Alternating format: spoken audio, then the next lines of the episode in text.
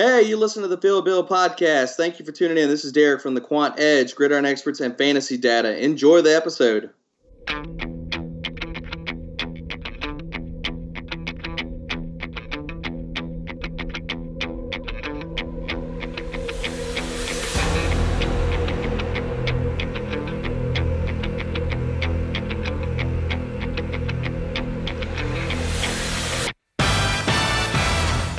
Sejam bem-vindos mais uma vez ao Fio Bill Podcast. Meu nome é Gabriel Cabistani, eu sou o seu host.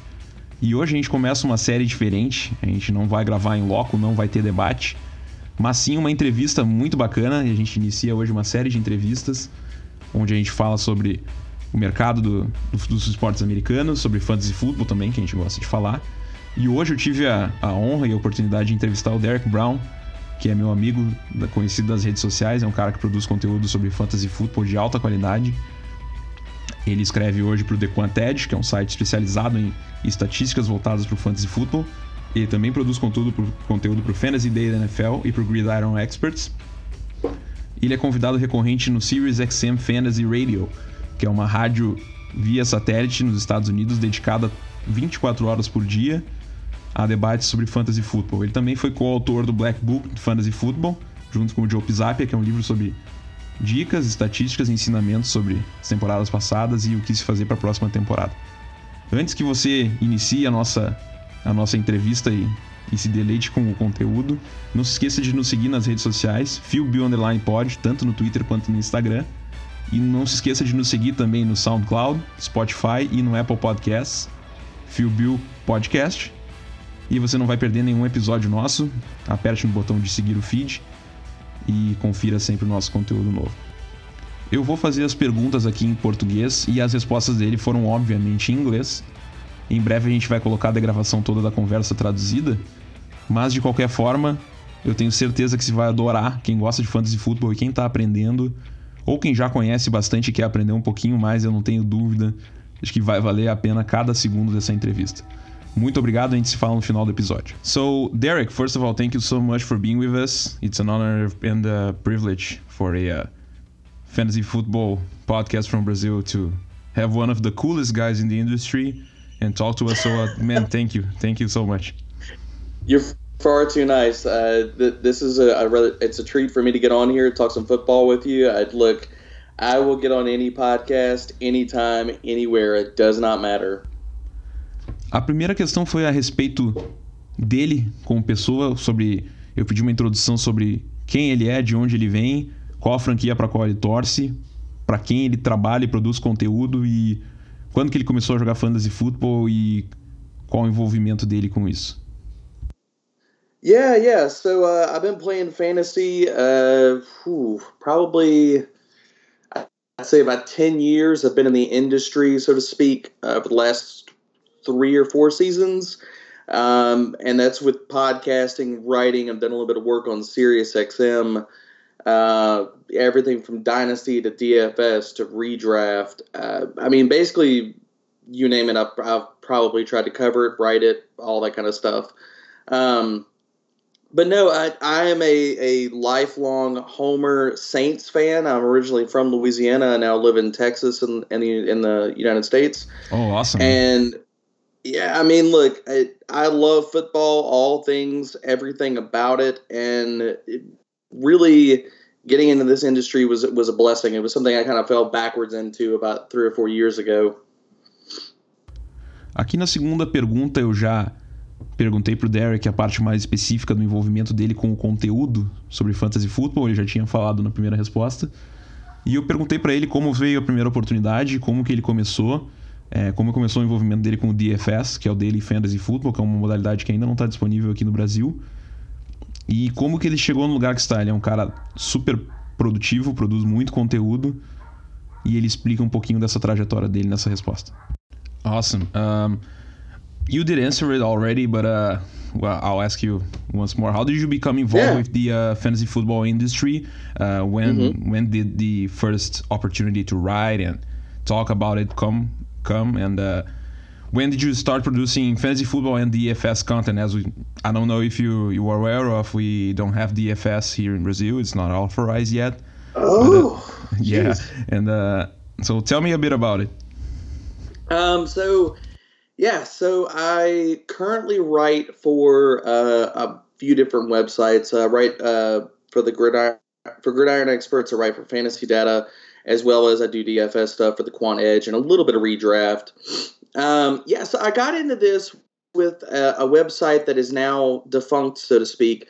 Uh, with fantasy football 24 7 that was where i first got my start and honestly it was like I, got, I woke up one day and i was like you know what i love football i love fantasy I talk about it, I read about it. I mean, I think about it probably more than anybody should. At least that's how I felt at the time, which I didn't even realize the rabbit hole that I was going down. But I, I just woke up one day and I was like, yeah, you know what? I, I think I might want to try like writing and stuff. So I, I, I went to Best Buy, I bought a Chromebook, and I, I, I was on Twitter, but I really didn't have anybody that I like. I really I wasn't really that active. Like I think I might have like followed like Brad Evans and Barry and a few other like the huge people. The classics, and, so to speak. Yeah, exactly. I mean the Mount Rushmore it is. and um I, I, can't equate it. I, I, correct me. I'm, I'm absolutely horrible at geography. I'm horrible at history. so I, I, can't equate that to, to Brazil. And, and maybe you could throw out a, a great uh, landmark that in Brazil that that can equate to. But uh, we don't have many yeah. mountains here in Brazil, so uh, it's all good, man. We, we can we can get it. We can get it. We know most of us know Mount Rushmore. It's all good. Yeah. So I. I mean, I, wasn't really on Twitter, and when I got into that, I, I, shot a few DMs to people that had had their DMs open, and I was like, "Look, I, I'm thinking about writing. I don't know what to do or how to get into this, but I want to do it." and they were like, all right, this is what you need to start with, and you need to at least like write up a player or two, write, get yourself a sample like article, so to speak, and write that up. So because the first thing people are going to ask you is is what kind of uh, what, what, what samples of your work, and if you don't have any samples of your work, you got to have something written up to present to people to say, hey, uh, I actually know football a little bit, and I'm not just a random person that has an opinion. And so I wrote something up, reached out to the one of the first few websites I reached out to was uh, Gridiron Experts, and the guys there, and they were like, "Nah, we're not taking anybody on." And I was like, "Okay." So I kept talking to guys, and and and uh, reached out to uh, the the owner of Fantasy Football twenty four seven. He gave me a shot to write, and uh, my first article ever was a, a sleepers article. I think I wrote about oh gosh, who did I write about? I know Julius Thomas with the Dolphins. Sure, the tight end. yeah. He was in there, and after that, man, it just kind of exploded. I mean, I started uh, podcasting for 24 7, did that for two or three years. We got picked up by Locked On. I wrote for Roto Underworld, which is player profiler. Uh, then I branched out to Gridiron Experts. Uh, been with Fantasy Data since about February. I've been with Quant Edge since they launched, which was last year, probably around June. I got hooked up with SiriusXM, did that for about about half the season last year, and it's really just. I, I it's really just taken off. I mean, all this stuff I would have never thought would have led to half of what I'm doing now and what I continue to do and just keep growing in the industry and stuff. So it's it's been a wild ride. It's been a lot of late nights. I mean, I I, I could tell you I probably got about three hours of sleep last night, just breaking down yeah, today's yeah. stuff for today's games, and um, but it's it's been amazing. I, I, wouldn't I wouldn't change it. I wouldn't take it back. I wouldn't do anything different with it, not for a second. Yeah, it's awesome, man. Um, everyone who follows you know you're a pretty uh, prolific guy, and uh, it's great to see such a fine story. You know, it's you came out of. It's not to say that you came out of nowhere, but you started slow and small and all of a sudden you're producing a bunch of content and really good content, so to speak. And uh, it's Thanks. great to know it, man. It's great to see it. I mean, it's really comes down to just just you, you got to be willing to work hard, man. And I'm I'm still not definitely not propping my feet up um, at, at, any juncture. And um, I mean, it, it, there's a lot of people out there that will tell you to just don't say no to any opportunity. And I've I've sacrificed things. I've I've whether that's sleep, whether that's trying to make things work with my family and stuff, to really try to seize every single opportunity that's ever come my way. Eu fiz a próxima questão sobre coisas que ele está esperando para a próxima temporada, o que, que ele está curioso para ver, qual, quais são as coisas que ele tem mais interesse de ver e que ele acha que vai ser bacana na próxima temporada. Um, so let's talk about the uh, 2019 NFL season, uh, fantasy football, and specific, more specifically about uh, redraft. We are not much of um, IDP or. Oh, I don't do IDP either, so we, we would both be talking in the dark. oh, thanks, man. so, uh, talking about redraft, what are you looking? What, what are the mm, like the the things you're most looking forward to uh, towards the 2019 NFL season?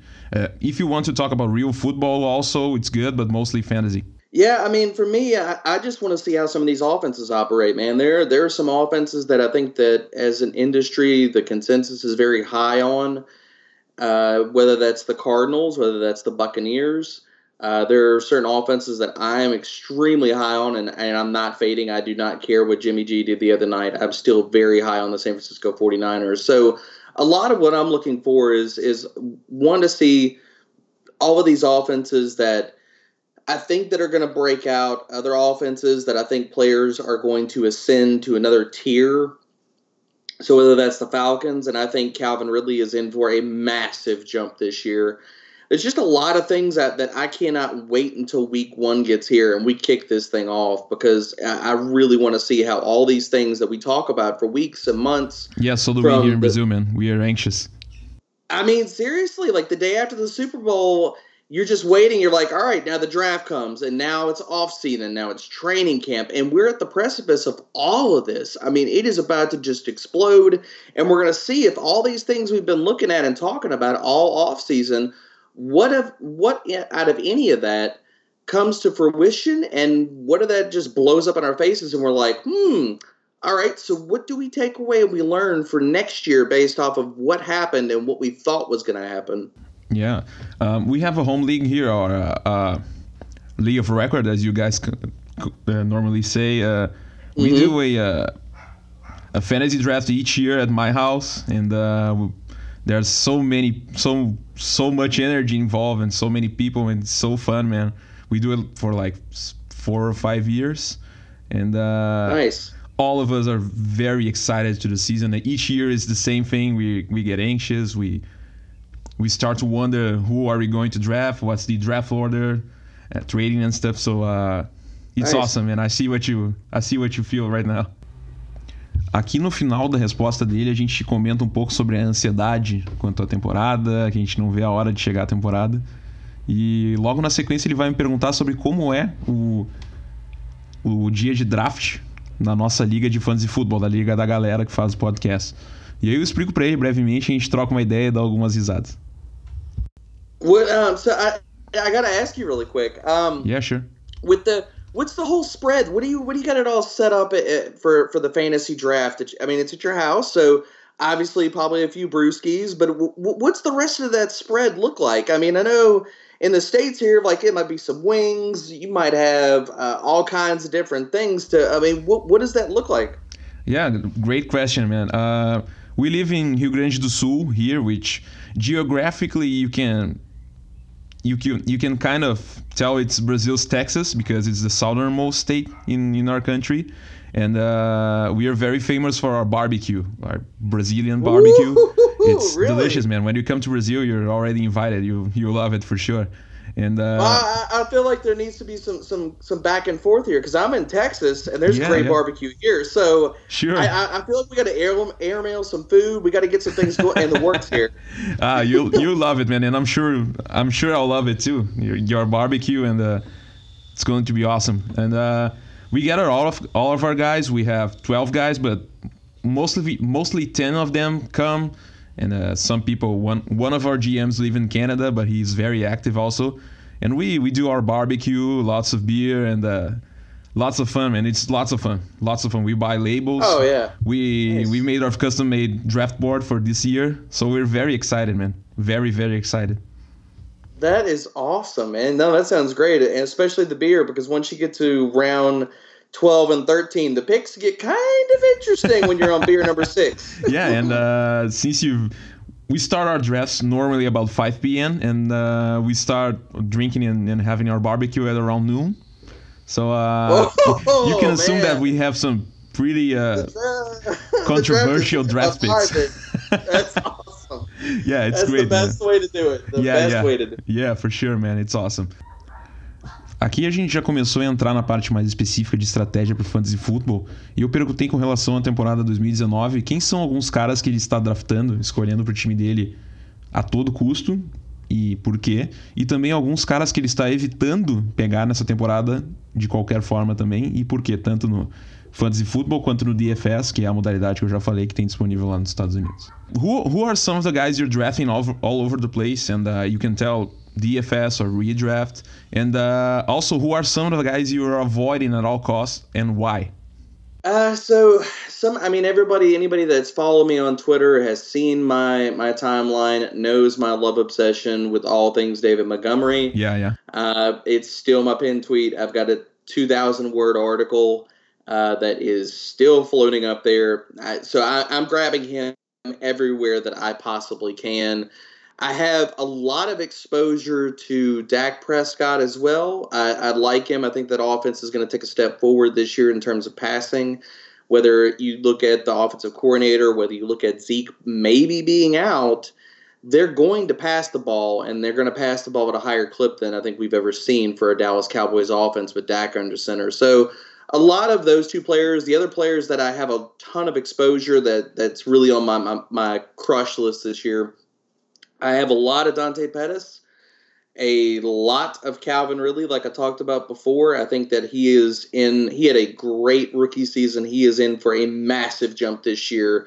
I think that both the Falcons wide receivers with, with Julio and Ridley could both be, I mean, we could be staring at this year's AB and, and Juju. And I don't think that that's a hot take. I think that that's very much in their range of outcomes. So very high on those players. Another player that I find myself scooping up every single spot I can because honestly, man, he, he's dirt cheap, and that's Greg Olsen. I just I think there's still upside. He run he plays a role in that offense that nobody else plays, and if Cam's shoulder is right, which I fully absolutely believe that his shoulder is perfectly fine because he's been tossing the rock all practice and, and heaving deep balls from what we've seen.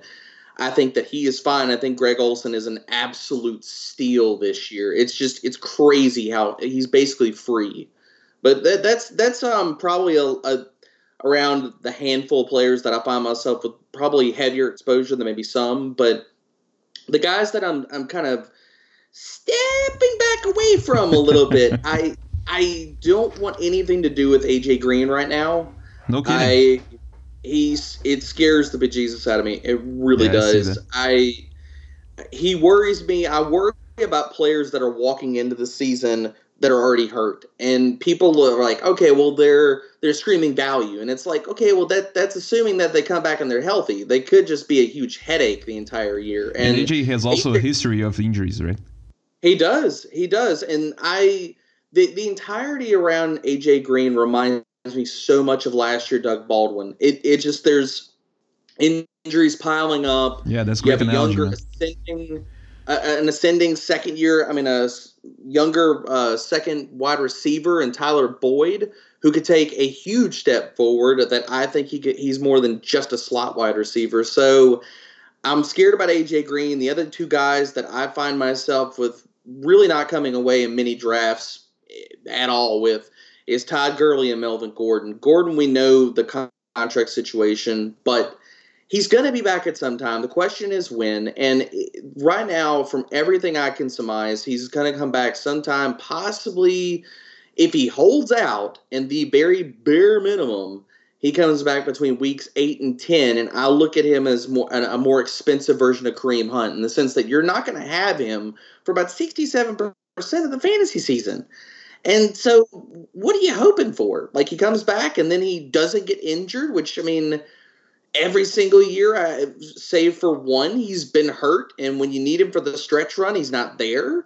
So I'm not that big on Melvin Gordon and Todd Gurley. I, I don't really have any exposure to him because he's never going to fall where I'm willing to take him and assume the risk of his knee. Like if he was uh, going to make it to the third round, I mean, I would draft him there, but it, he's never going to get there. He's in the second round firmly in every single draft and ADP, and he will not fall to the third. I have not seen it happen yet, and I have absolutely zero percent uh, shares, maybe a little bit in best ball, but as far as redraft and dynasty and stuff. I had Gurley on a few dynasty teams and I sold him off early in the off season. So he he really really scares me. Like I, I don't think it's a question of if he misses games, but when.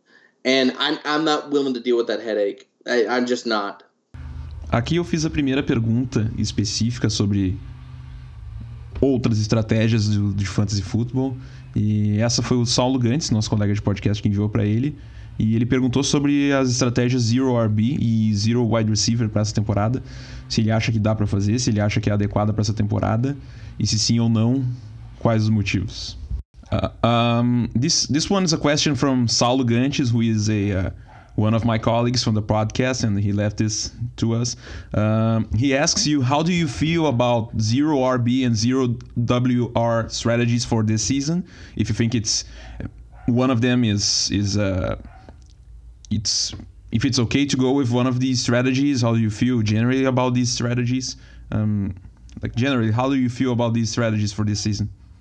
I'm not so much. Uh, I, I, can honestly say I'm not a zero wide receiver person. I because if you look at year over year, if you look at the guys that that if you look at ADP at the beginning of the year and then end of the year ranks, and whether you look at total points, I'm not a huge uh, proponent of looking at total points, but if you look at points per game, so when guys are on the field and things of that nature, because injuries can absolutely skew those end of the season ranks. Like I don't care if a guy is a wide receiver 24 at the end of the year. There could have been a guy that played you know nine ten games and been more successful on the field than that guy who just happened to get 16 and have more total points but I, i'm not a huge guy for zero wide receiver because of all of that because if you look at just where guys are drafted and the guys that usually if we're going to generalize it pay off on their draft costs and they're safer that's your wide receivers it's very rare when you see any wide receivers sneak into and just explode and sneak into that top 10, top 12, top 15. It happens, yes, it does, but not nearly as much to the clip as running backs do. And so with wide receivers, if you're looking for safety, you're looking for certainty, yeah, you can play the matchups. You absolutely can do that. But do I find myself ever really going true zero wide receiver? I don't. Now, as far as zero running back, I think that there's definitely a case to be made. Uh, Shawn Siegele over at the Action Network uh, wrote of his. He has done a ton of work on this, and yeah, there is awesome. so much awesome. to it. Yeah, it's it's it's amazing, and really, I don't find myself really truly doing zero RB that much because I feel like you're playing lottery. Now, if you're in a league where you can do FAAB, then yes, I, I'm much more of a proponent of it. I think it's a great way and and like I said there's a lot of literature out there about how how to be successful at it but if you're in leagues where your waivers are determined by rankings or record then you're really playing with fire because yes you want to be able to acquire those running backs in the middle of the season when they pop and that's you can absolutely do that but you're rolling the dice because what if you're in a league that has priority waivers and you happen to be the fourth guy, but you're like, look, I know this running back is gonna pop, and then you can't get to him because of how your how your league settings are. And so, considering the constraints of that, I'm, it's one of the reasons why I love FAAB and I love bidding for players because you're like, no, I'm getting this guy. I don't care if I have to blow the whole clip. I'm getting this guy on my team because he's going to be a monster.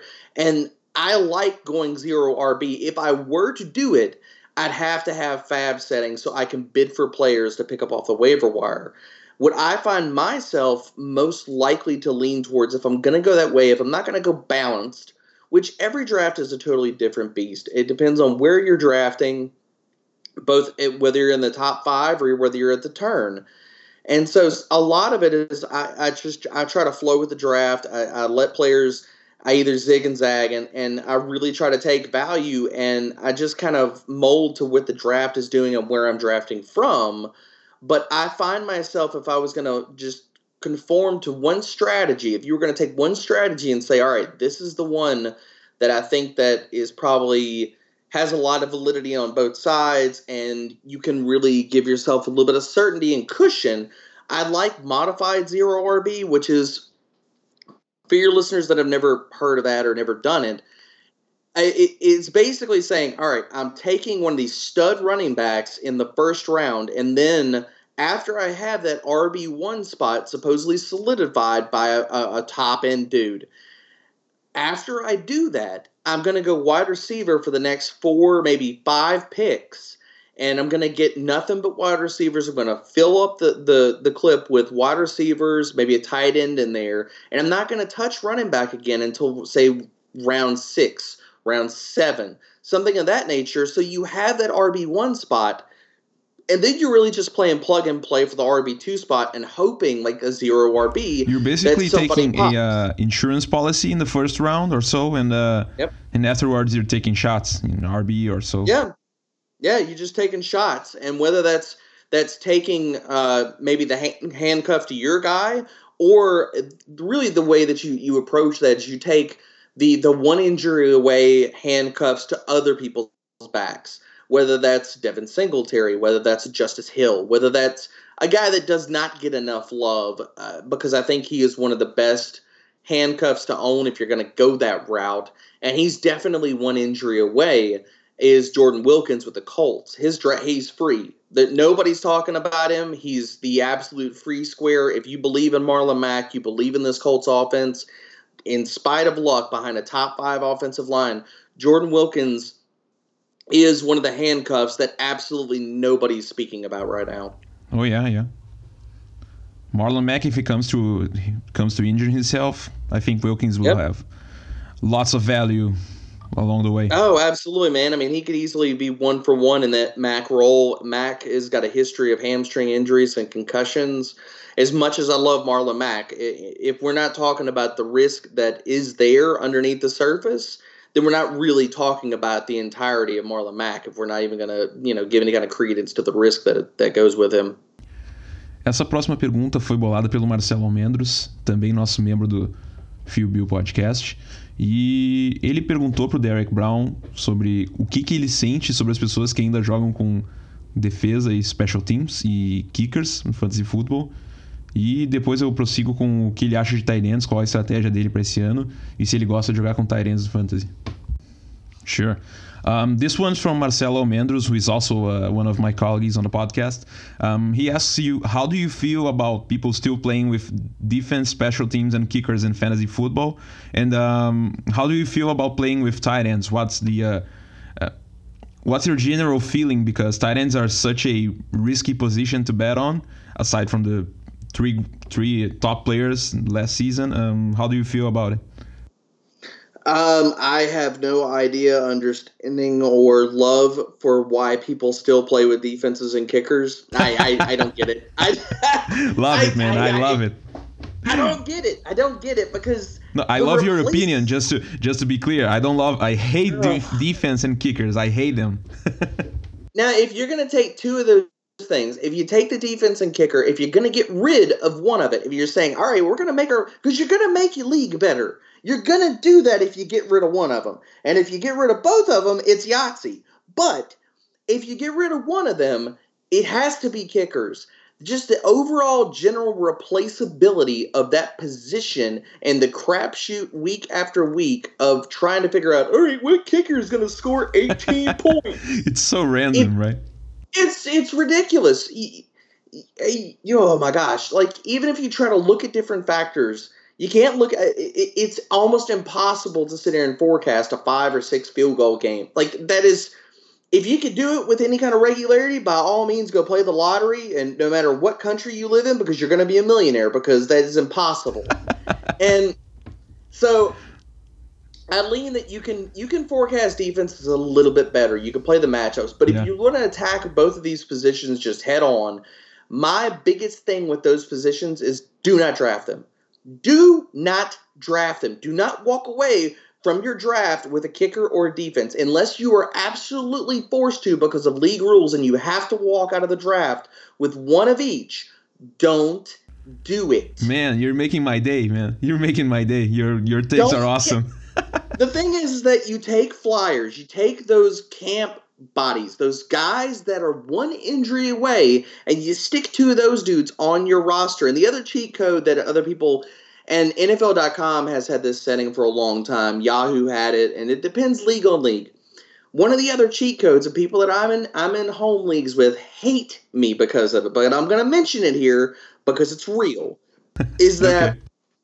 if you're streaming those two positions, what I like to do, and this is great, especially in leagues where you have short benches, so like a bench that's four players, maybe five players. What you do when it hits Monday morning, you drop your kicker, you drop your defense every single time.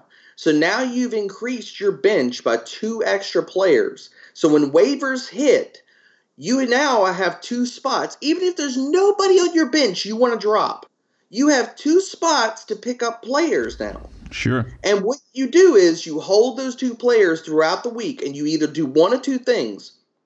Before Sunday gets there, you drop that player or before noon, you drop the players and you fill in your, your kicker and your defense, or you work a two for one trade and ease yourself out of the roster spot and upgrade your roster in that way. Or hell, you're looking at bye weeks and you just got a bye week guy that's going to be startable for you this week. But I love doing that because you create one to two bench spots for yourself to be able to pick up those waiver claims every single week, and especially in leagues with short benches. It is not it's not cheating it is a way that you consider get an edge on your opponents within the rules and the conforms of your league. Awesome. Um, how about the tight ends? Tight ends, man, it's it's you got the top three. You know the top three, and my top three is well, actually my my tiers are a little bit different than everybody else. Um, Kelce's my one. That's the chalk. So is uh, Kittle is my two. But my three and four, I have Zach Ertz and OJ Howard in a tier together. Agreed, man. I, I think that OJ Howard is going to explode this year, and OJ Howard is basically Zach Ertz, but you can get him two to three rounds later yeah. than Ertz is going to go in a draft. And after that, there's a, there's another tier of, of tight ends that I like, whether it's Hunter Henry, Evan Engram, uh, Vance McDonald is firmly in that tier. I do not care about reports that come out about him not playing every single snap because that doesn't mean crap to me. I don't want him to play every single snap. I want him to play every snap when they're going to pass the damn ball. So that's when I want him to play. I don't sure. care if he plays 100%. So that's the next tier for me. And after that, it really becomes like I, am willing to wait to the end of the. I, I like the tight end position, but I'm willing to wait to the end of the draft because I think right now the cost that you pay to get a Delanie Walker and Greg Olsen at the end of drafts is just ridiculous. They're free. They're basically free and you can get them in every single draft that you're in. And besides that, I'm just going to stream the position. I like the tight end position a lot more than in previous years because the NFL, we're seeing they're going to be a lot of different factors. They're going as a more passing league. They are using running backs uh, more in the passing game as well as the tight end position. And considering all of that, you have all these younger, talented players that are ascending right now. I mean, Evan Engram, we're waiting for him. I talked about OJ Howard talked about Hunter Henry. All of those guys, we have not yet seen their ceilings. And there is, I can make a really good case that yes, I know George Kittle had a record breaking season in terms of yards last year, but his receptions could still go up as well as could his touchdowns. And I don't care about the yards. He's still going to get over a thousand yards this year, provided with health. And we still haven't seen the ceiling for any one of those four or five tight ends yet. So I like the tight end position a lot more than in previous years.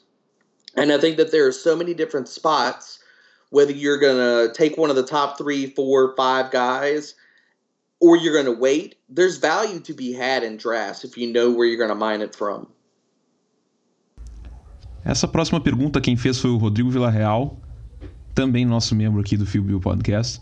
E ele perguntou pro Derek Brown quais são alguns caras, tanto running back quanto wide receiver, quanto quarterback de final de draft ou não draftado, que podem ser alguns, alguns sleepers na temporada. Ou seja, alguns caras que podem produzir sem que o pessoal esteja considerando tão com tanta veemência. Sure, awesome. Um, I just added a uh, quick fire question here from another one of my colleagues, um, Rodrigo Villarreal, who is also from the podcast. Um, I think these ones are pretty simple. Uh, he's asking you to to give three sleepers from the RB position, wide receiver position, and some late round QBs that people mostly aren't talking about right now. Just just throw just throw the names out there. Um, three sleepers at the running back position. We talked about Justice Hill, talked about Devin Singletary. It's hard to sit here and talk about sleepers in the sense that like we talk about this stuff so much, and there's so much great info out there right now. It's very rare, but I, I like I said, truly, truly, that, truly sleepers, right? Yeah, I mean, like like I said, I think that uh, Jordan Jordan Wilkins is is a guy that nobody's talking about right now. Sure. Um, so that that's kind of where I'm going with the running back position, with the wide receiver position. Uh, everybody's talking about Curtis Samuel. I don't need to give him any more hype. He's not really a sleeper anymore. Yeah. Um, but I do think that people are sleeping a little bit on Tyler Boyd's upside. I think that he can absolutely reproduce what he did last year, especially considering AJ Green. And I don't care about the offensive line problems. That's not going to hurt Boyd. It's going to hurt Mixon, but not Boyd. I think the opportunity is coming, man. It's, it's oh, so it's, clear. It's, it's definitely coming. Uh, other wide receiver sleepers. So if I'm talking about Dak taking a step forward, the other guy that I got to mention here is Michael Gallup. I think that he takes a big step forward this year. He he operated as their X last year as a rookie, and if Dak would have hit him on a few of those deep balls that they didn't connect on, we would be looking at Michael Gallup in a totally different light walking into this year. So I like those different guys. Um, another guy that's that is probably going to get pushed down draft boards a lot because now we're hearing Emmanuel Sanders is kind of looking like he's locked, ready to go. Mm-hmm. I people might be expecting me to say Courtland Sutton here, but I'm not. I, I really like DaeSean Hamilton. I think that Ooh, as a slot nice. player, as Joe Flacco uh, loves to check it down, I think Hamilton has shown that he can get open, get open quickly. And if that slot role, if Sanders' health does not hold up, Hamilton could be the guy that you take on the end of your bench, and he could be a, a PPR dynamo for you down the stretch. Um, but yeah, those are the guys that I really find myself like gravitating towards sleepers. And I, I, you know what, the hell with it. I'll throw in Trey Quinn as well. He's another PPR it, guy. I love it. I have not, him in Dynasty, and because of yes. you, I took him. Awesome, awesome. Yes, love Trey Quinn, man. I, I, last year when they took him, I was like, this dude is Mister Non-irrelevant. He is gonna have that Crowder slot role walking in next year, and everybody's like, okay, sure let's just talk about Courtland Sutton because he came out of SMU. Why don't you talk about Trey Quinn because he's the guy that actually outproduced Sutton at SMU. And Quinn so, is kind of a he's close to the the new slot receiver prototype in the NFL, right? Safe hands, big, strong, and yep. cool and routes, he can good get route open, running. He can get open in space, good route running, good chops, good yeah. separation. Um, he was very successful. I know it's a small sample size, but uh, man, y'all got to get some DFS down there. He won me a lot of money on Thanksgiving. Whew. Awesome, man. Awesome. And uh, if you can tell, if you can just give us one late, late round quarterback you you're trying to get this year. Yeah. Um. So, I like I said, I love Dak Prescott, but the other guy that I think is gonna still put off huge spike weeks. Uh, I love Josh Allen. Um, I don't love the way he plays, but I love the points that he puts up. Yeah. And so whether his legs or we see him checking down and taking more of those safe passes this year, I think that Josh Allen uh, could easily be a QB one this year without even trying that damn hard. Um, the other guy that I will not quit, cannot quit, and there's just no way, and he's not getting any kind of love because all of the talk that they're going to go more run heavy, and people just keep besmirching the two elite level wide receivers that he has there, and that's Kirk Cousins. Yeah, I, yeah.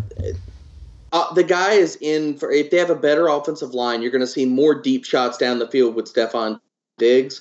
And Kirk Cousins, if he would not have tailed off towards the end of last year, offensive line, they, they lean more on Dalvin Cook. If those things would not have happened, so even if the volume goes down a little bit, if he takes more deep shots and he's more accurate, and those receivers, which I talked about Thielen and Diggs, they're they're they're elite. They're amazing receivers. If he has more time to throw, Kirk Cousins could be a QB one this year, and he's dirt cheap, and he's going to go undrafted in so many different leagues this year. Aqui a gente segue com mais uma pergunta do Rodrigo Villarreal sobre qual o formato preferido do Derek Brown é, no fantasy football. Se ele gosta de standard, PPR, qual formato que ele prefere jogar fora do DFS. Uh, Rodrigo also asked you what's your favorite uh, fantasy football format. I know probably it's DFS, but uh, we only talk about redraft here, so if you don't mind. yeah, yeah, no. Um, outside of DFS, I, I I do like redraft. If I'm playing redraft, I, I am a huge, huge proponent of Superflex. I oh nice.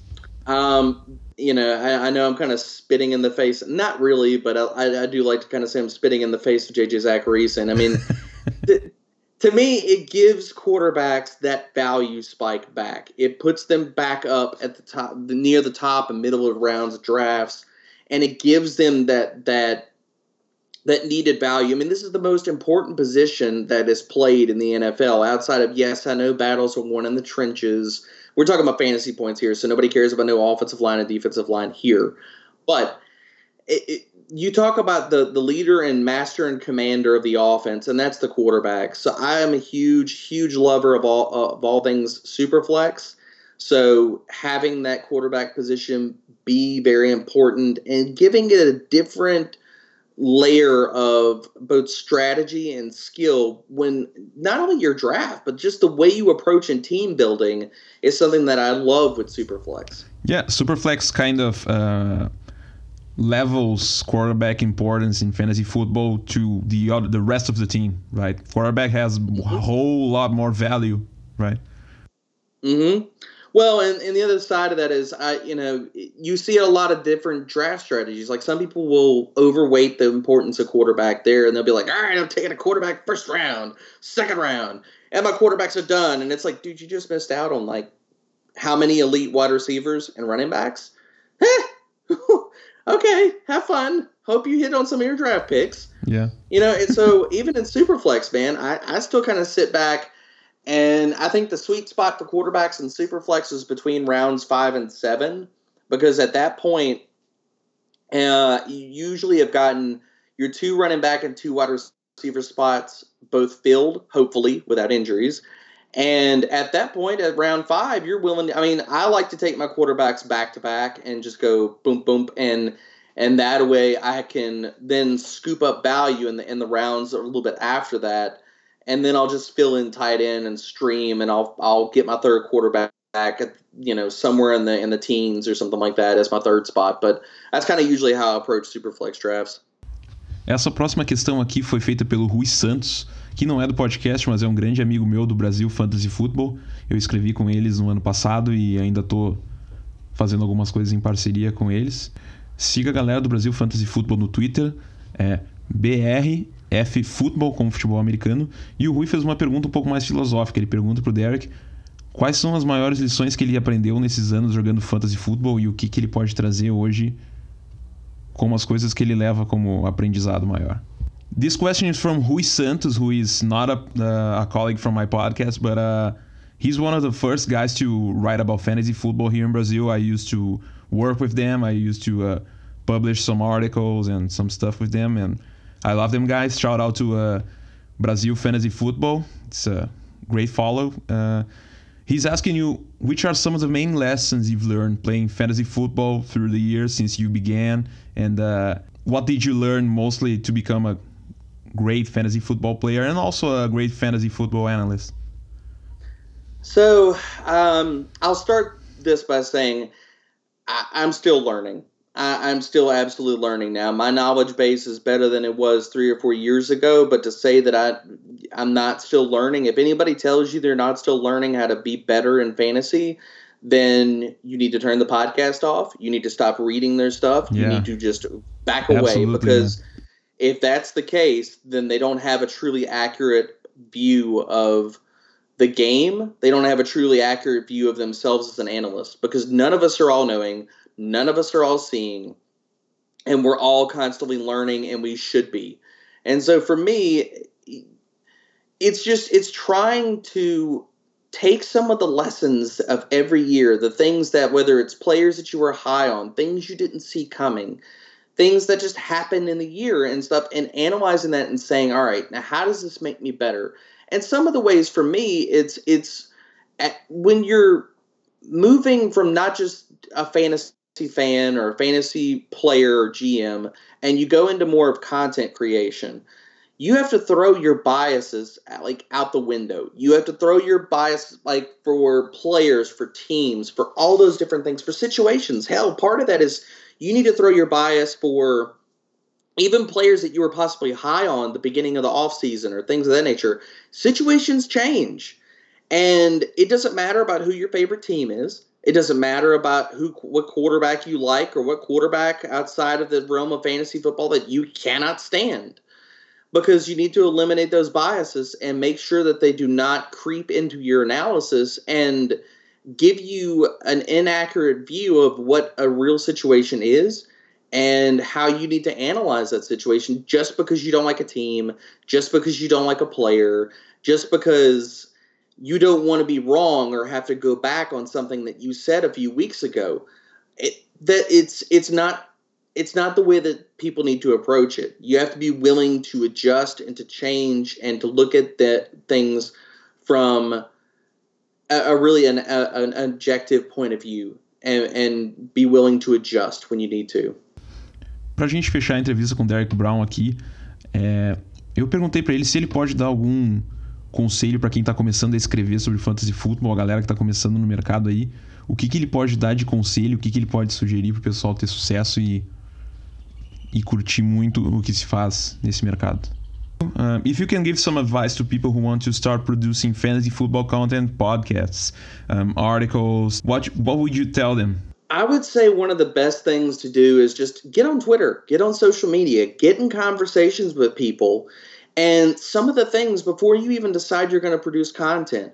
In the conversations with with with some of these analysts, these writers and stuff, I mean, half of this, I, look, I dove into this and never played Dynasty. I've only been doing DFS for a year. And much of what I've learned, yes, it's been on my own. In, in the sense of doing my own research, looking at numbers and stuff. But part of this too is learning from other people that are intelligent and smart. And I mean, it's just like every other spot in life. Some things you don't inherently know, you were taught. And so you have to be willing to humble yourself and understand that there are things I need to learn here. And the learning never stops. And I would say get in conversations with people. If you can, slide up at their DMs. If they ignore you, so what? You at least tried.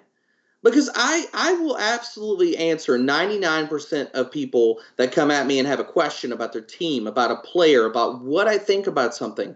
I get to every single question that I possibly can on a daily basis because I want to help people win. But the other side of that is you want to help people be better fantasy football minds. You want them to learn. And I think that it, being part of the conversation is the start. The second part of that is be willing to work your butt off. Because if you want to be in the fantasy football industry, it's not easy and it takes time and it takes it takes time reading it takes time analyzing it takes time doing numbers and breaking down stats. And sometimes just looking at a team preview and saying all right what do i think about this team? Okay now what do the numbers tell me? And be willing to change but i guess to all sum this up my long-winded answer to that is that it's all good man. you just you got to be willing to get in the conversation and to learn. And those two things should never stop. A gente assim caminha pro final da entrevista aqui. Eu, eu pedi para ele deixar uma mensagem pra galera do Fantasy Football aqui, pros futuros fãs dele, sobre o que, que ele pode dizer pra galera do Brasil que tá jogando e que curte bastante o fantasy football. Awesome, man. Listen, um, just to close things up, if you can leave a message to uh, all of the fantasy football players here in Brazil and some of your to be fans here, I'm sure. And what can you tell them? Um, football that you throw and you not kick is better. Um, so definitively, uh, I, I know it's, okay. it's called football. So um, uh, definitely the one that is kicked through the uprights, not into a net, is uh, far better, far far better. So play fantasy football. Um, no, but seriously, look. It, it- Start a league, get into a league. One of the greatest things about fantasy football is the people. And that's not even, I'm not talking about, oh, the industry. I'm talking about what it does because th- the whole reason that most of us play fantasy football, like you're talking about, it's because of the camaraderie, it's because of the community, it's because of it brings people together. And whether that's a family league, whether that's a home league, whether that's look, I got a league that I've been in for 10 years with high school friends. It's one of the main veins of how we stay in touch with each other. And fantasy football does that. It brings people together. So start a league. Start a league tomorrow. It doesn't matter if you don't know anything about football. You all learn together. And then when you beat each other, you get to talk trash to each other every single week. It just there's nothing that fantasy football is not going to help as far as friendships and things of that nature. So I will absolutely advocate for somebody to start a league, even if you don't know anything about football. Awesome, and that's golden advice. Uh, listen, I can't thank you enough to for being here with me. I uh, I took almost an hour of your time, and uh, man, I feel blessed to talk to you um, in on Skype like we are doing right now. And uh, I just want to say you're one of the coolest guys, if not the coolest guy I know in the uh, fantasy football community on on social networks. Too kind. And Too uh, kind. man, Gabriel. thank you, thank you so much. That's all I can say to you. Look, man. Look, anytime you need somebody, I will absolutely talk football. I, it, it's a pleasure, and I really look. I got to say thank you to you for having me here. I, this has been an absolute joy. Um, like I said, anytime you need somebody to talk football, hit me up, man. I will absolutely jump back on the mic with you, and we can talk any day of the week. Awesome. And just before you leave, um, your social networks for people to follow you. Yeah, uh, so I'm I'm on Twitter all day, every day, uh, pretty much news almost twenty four seven.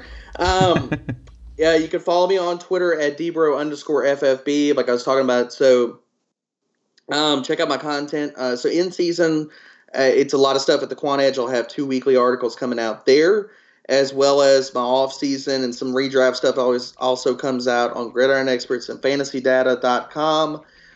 So head over. There are a million amazing writers at Fantasy Data and Gridiron Experts as well, as well as the Quant Edge. So even if you're not playing DFS, you need to go check out the Quant Edge because all of the tools that we have going on there are amazing. They can make you a better player, and not only like it takes in-depth in-depth analytics and it breaks it down to where it, hours of searching for whether it's stats, uh, matchups, things like that, is all condensed into a few minutes, and it's so easy to follow too.